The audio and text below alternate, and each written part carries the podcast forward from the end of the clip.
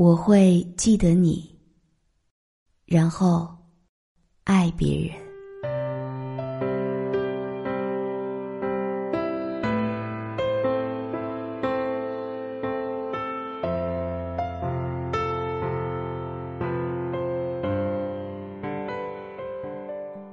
我亲爱的耳朵们，今天你过得好吗？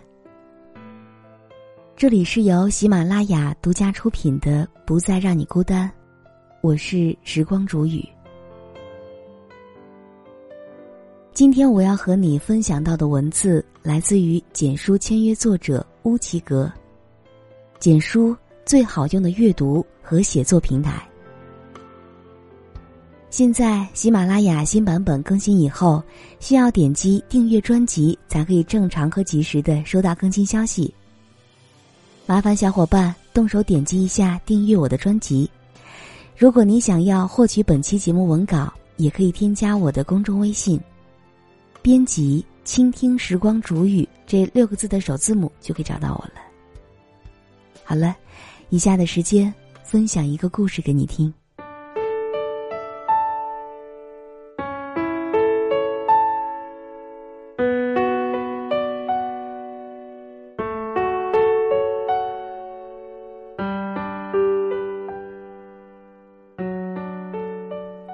我认识黎安是在二零一一年的微博上，看见他分享了一首五月天的《突然好想你》，然后互相关注。那个时候忙着高考，聊天的时间不多。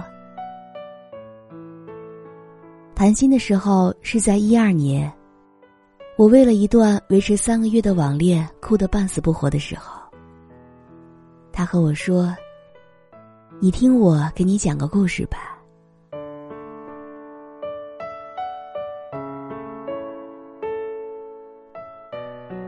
原来黎安和程俊是在老乡会上认识的，彼此一见钟情。在老乡会上，包间里面不知道是谁在放着五月天的温柔。一时间，大家都放下筷子，忙着勾搭妹子。唯独他们两个人各居一角，认真的跟着哼唱。当时程俊说：“我第一眼看见那么瘦的女生，看起来两个大眼睛都要跳出来了。”李安毫不客气的回击：“有你那么损人的吗？你这么介意，那你养胖我啊？好啊。”李安当时真的没有想到他会真的答应。一时间竟然不知所措了，但是程俊并没有给他太多的反应时间，直接就开启了横冲直撞的吃的旅程。从食堂吃到校外，从校外吃到市区。两个人唯一静下来的时候，就是坐下来安安静静的听上一首五月天的歌。而程俊呢，在这个时候会给黎安编他在网上学会的好看的辫子。黎安有一个存钱罐，他要求程俊每天都在里面投上一个硬币，美其名曰“爱心币”。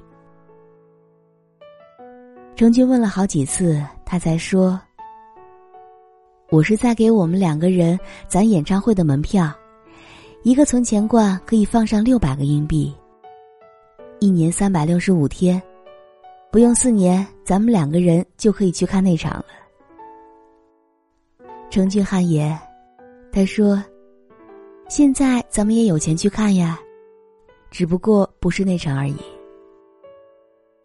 李安瞪着眼睛，他说：“这个意义不同。”五月天的温柔是要和爱的人一起用心去听的。程安笑着推着他的头，歪理数就你最多。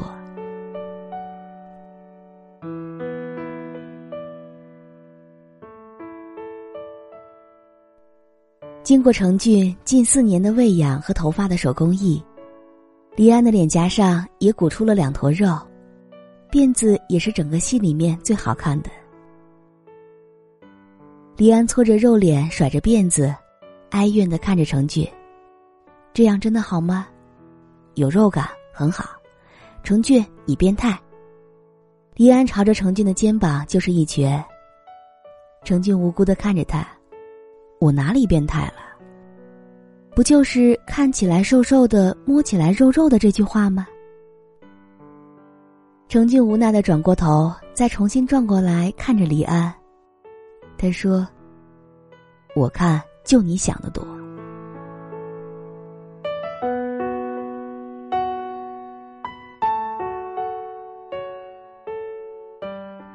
二零一零年五月天的 DNA 演唱会在北京火热启动，他们大四整天忙着论文，忙着答辩，还要忙着找工作。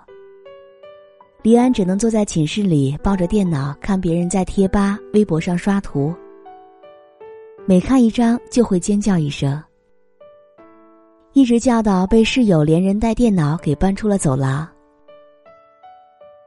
等被释放进来的时候，是因为程俊当时在楼下叫他。他把电脑往桌上一放，恋恋不舍看了几下，风一样的往楼下跑。然后就看见程俊拿着手机在楼下傻笑。程俊说：“你过来。”黎安一走过去，他立刻把电话递到他耳边。他刚要问这是干嘛。就听见电话里那端传出来，竟然是五月天的歌，一首温柔唱的百转千回，唱的黎安流了一脸的泪。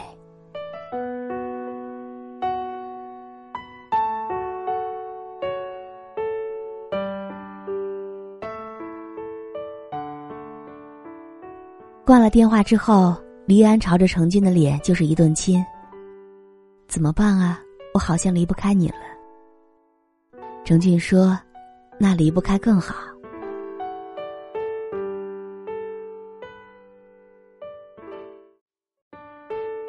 那天的长途电话花了程俊近五十块钱，够他们两个人在市区吃上一顿麻辣香锅的。那天晚上，他们两个人在女生宿舍楼下拥抱了很久。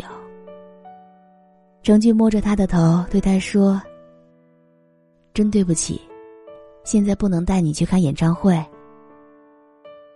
但你相信我，咱们很快就能一起去看上一场真正的演唱会了。”月光之下，他们俩的眼睛都是雪亮雪亮的。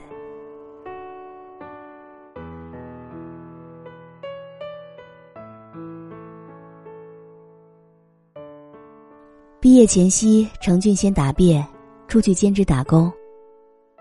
每次到宿舍的时候，都是十一二点了。黎安是胖了，可程俊却越来越瘦了。黎安心疼的不得了，又一点都帮不上忙。程俊安慰他说：“以后就好了，以后就好了。”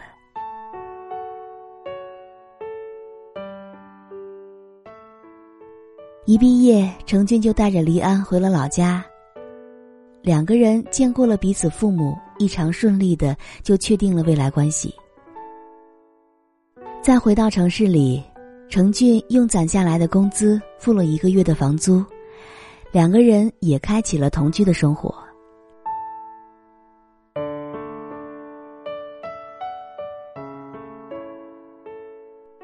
程俊进了一家外企，做的是管理。也得到了老板的重任，工资比较可观。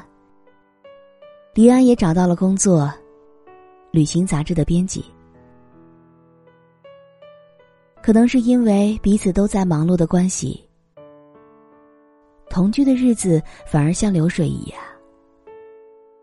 程俊很少带他去吃好吃的了，而黎安也习惯了做好饭菜等他回家。但是，一起过日子，柴米油盐的，时常都会吵起来。但是每一次都是程俊示弱。李安问他：“你总是这么让着我干嘛？我都感觉不到吵架的快感了。”程俊每一次都摸着头，他说：“在我家里也是我老爸示弱，我也愿意成为像我爸那样的人，不惹老婆生气。谁是你老婆啊？你呀。然后他们两个人就立刻滚成一团了。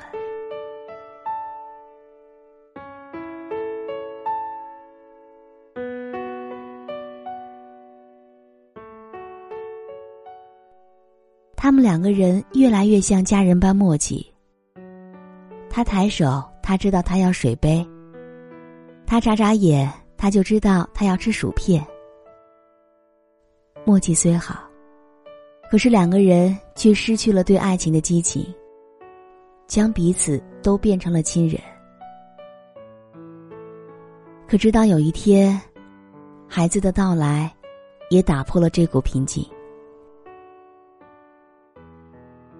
黎安连续一个星期吃什么都吐。开始以为是吃坏了肚子，可是后来想到了电视剧里的情节，就自己跑到医院去检查，还真的怀孕了。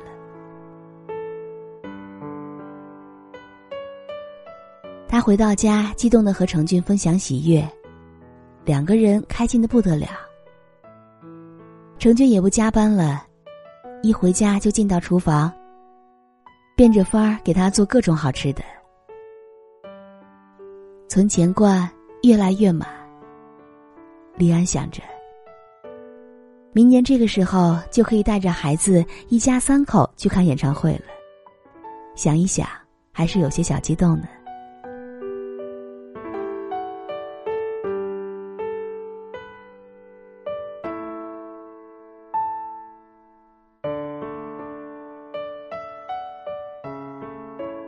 可是喜悦一个星期就过去了。程俊在一天夜班的晚上回来，坐在客厅的沙发上，疲惫的揉着眼睛。李安像往常一样给他揉肩，却被拒绝了。在灯光的照耀下，黎安却在程俊的眼睛里看到一丝寒意。程俊说。我们现在没有自己的房子，也没有很多时间，更没有做好当父母的准备。听到这儿，黎安立刻反驳：“房子可以租，我可以辞职，我……”可是最后那句，他没有办法反驳。他做好了当母亲的准备，可程俊却没有做好当父亲的准备。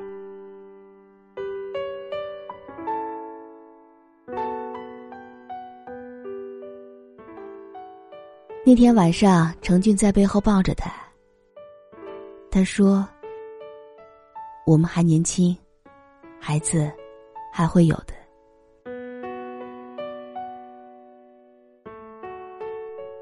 可是李安，他自始至终都没有再说话了。第二天天一亮，程俊就带着他到医院去排队挂号。医生在检查之后，看着黎安，又问了一遍：“孩子很健康，你决定好了？”黎安恳求的看着程俊，他多么希望在最后一刻的时候，他能够后悔，像以前一样抱着他，告诉他说：“以后会好起来的。”可是程俊呢？他只是呆呆的坐在那里。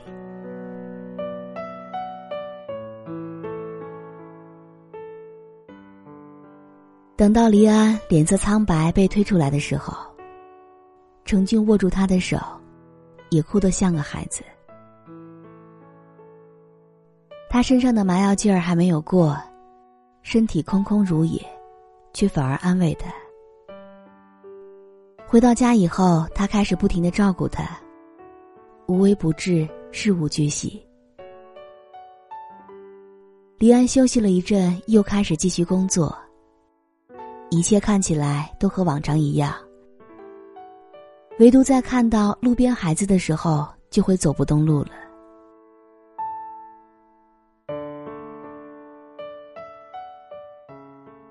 回家以后就是沉默。程俊怎么哄，他也听不进去。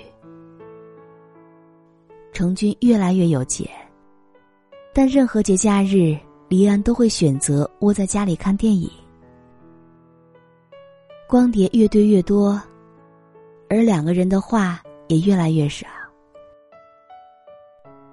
两个人总是看着彼此欲言又止，仿佛都在隐隐的期待着一场战争的爆发，让两个人都能够把彼此心里的怨言都讲出来。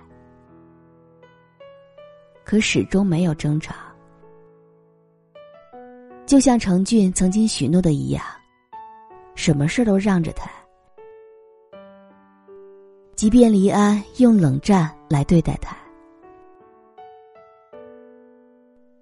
在冷战愈演愈烈的时候，程俊收到通知，他要被调到国外工作了。他们两个人隔着客厅的桌子对峙，就像第一次见面那样，各居一角。程俊说：“对不起。”是我让事情变得更糟糕。李安站起来，宛如第一次见面那样反击他说：“别说对不起，也别说做朋友，咱们就到这里吧。”程俊说：“好。”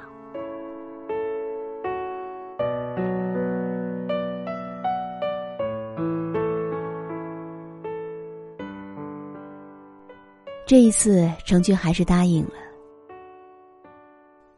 程俊走的时候，李安去送他，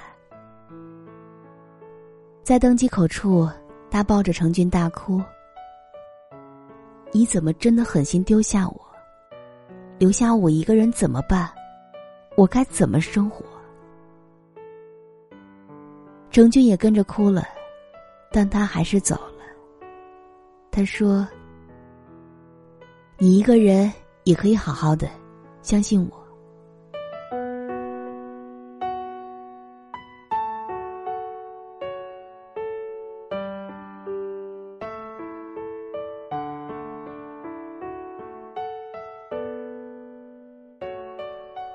到这儿，李安告诉我说：“故事讲完了，一年了，我现在真的活得好好的。”我留着短发，吃很多好吃的，去很多地方玩儿。可是，我胖不起来，也笑不出来了。我也不知道我该怎么安慰他。他又说：“如果那个孩子还在的话，我现在应该已经能够抱抱他了。”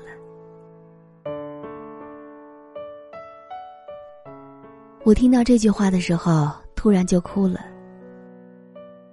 他们在一起五年，还有过一个没有出世的孩子。可是，他们还是分开了。这个时候，我才觉得自己是多么的幼稚，误以为那短短几个月就是生死别离。可其实，那些都不是最痛的。最痛的，往往就是你把他的一切融入到你的生活骨血，而他却要离开，还让你不要疼，不要哭。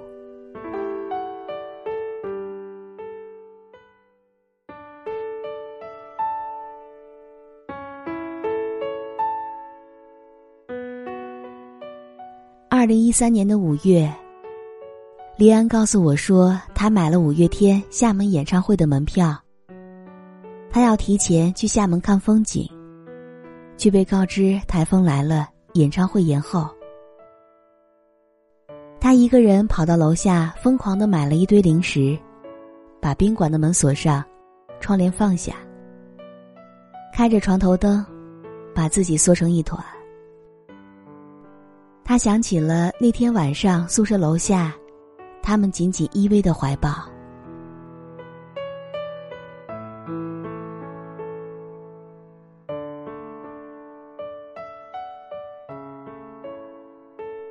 从台风来到台风走他哭了好几天。天一晴他肿着眼睛就离开了厦门。上个月，他给我发消息说：“我要结婚了，四月十八号，你来吗？”我觉得很意外，我问他说：“是冲动结婚吗？”李安说：“不是，他追了我快三年，所以我答应了。”我再次看见他的时候，他穿着一件洁白的婚纱，坐在大床上，脸圆圆的，和之前看到的瘦削的脸很不一样。他拉着我的手，笑盈盈的说：“没有想到你真的会来。”我告诉他说：“你的婚礼，我当然要来。”李安突然拉着我的手，嘴角笑的弧度更大了。他问我说：“哎，你说我是不是应该感谢他？如果不是他，我可能这辈子都不知道，原来别人也还能够再爱我呢。”李安又说：“我做不到一个人去看演唱会。厦门的那张票，你知道被我放在哪里了吗？”我摇头。他指着他的婚纱照，他说。我放在照片后面了，用来提醒我他的不好和他的好。他口中的两个他，一个是程俊，一个是他现在的老公。李安把结婚的消息告诉了他，可他也只是说了一声“恭喜”，就再也没有了下文。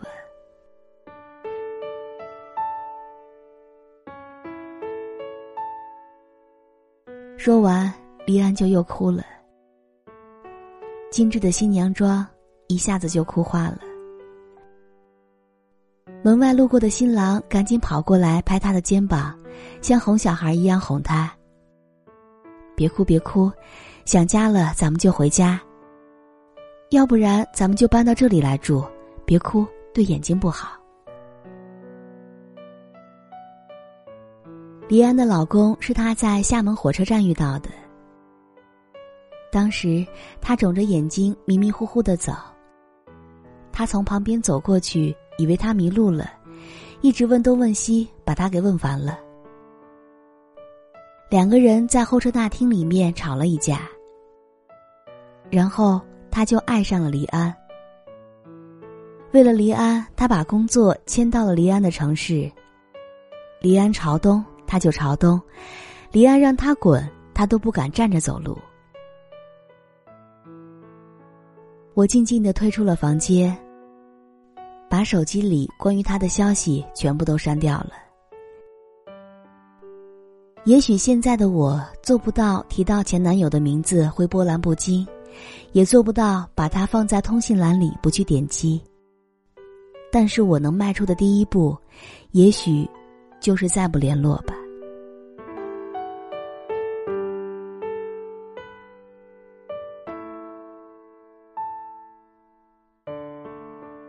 我以为我这一辈子只能和一个人真心相爱，那仅仅是因为我没有遇见很想爱的那个他吧。我们都曾经爱过一个人，在一起或者已经分开，但那些都是后来的故事了。愿以后，你突然想起的那个人，都是在你身边的人。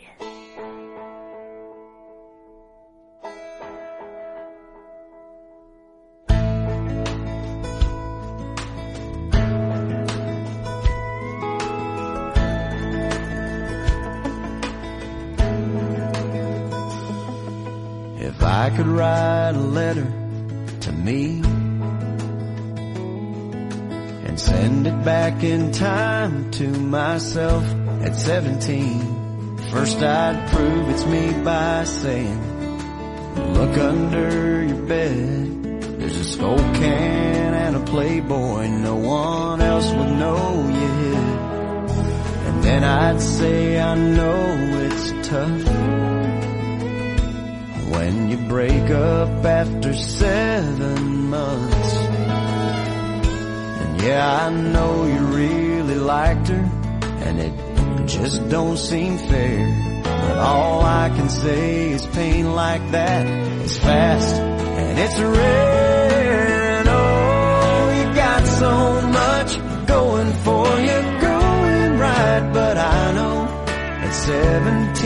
it's hard to see past Friday night. She wasn't right for you and still you feel like there's a knife sticking out of your back and you're wondering if you'll survive, but you'll make it through this and you'll see you're still around to write this letter to me. 好了，亲爱的耳朵们， 今天的故事就为你讲到这儿。如果你也喜欢时光煮雨的声音，可以在喜马拉雅客户端以及新浪微博搜索 “DJ 时光煮雨”，关注更多精彩节目。如果你也有想对我说的话，也可以添加我的公众微信，编辑“倾听时光煮雨”这六个字的首字母就可以找到我了。好了，我们下期节目再见。Each and every time you have a fight, just assume you're wrong and dad is right. And you should really thank Miss Brinkman. She spends so much extra time. It's like she sees the diamond underneath and she's polishing you till you shine. And oh, you got so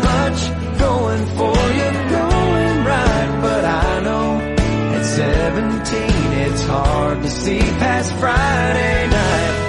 Tonight's the bonfire rally, but you're staying home instead because if you fail algebra, mom and dad will kill you dead. But trust me, you'll squeak by and get a C. And you're still around to write this letter to me. You got so much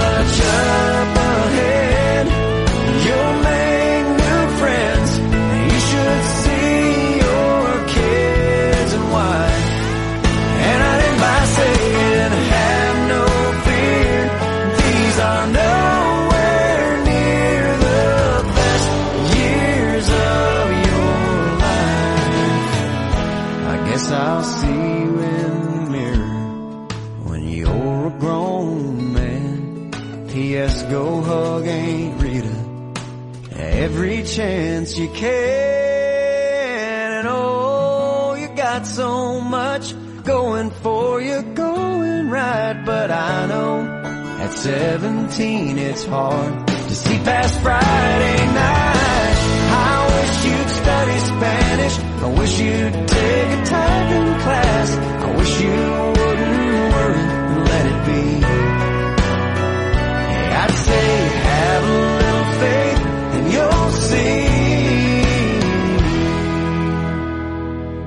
can ride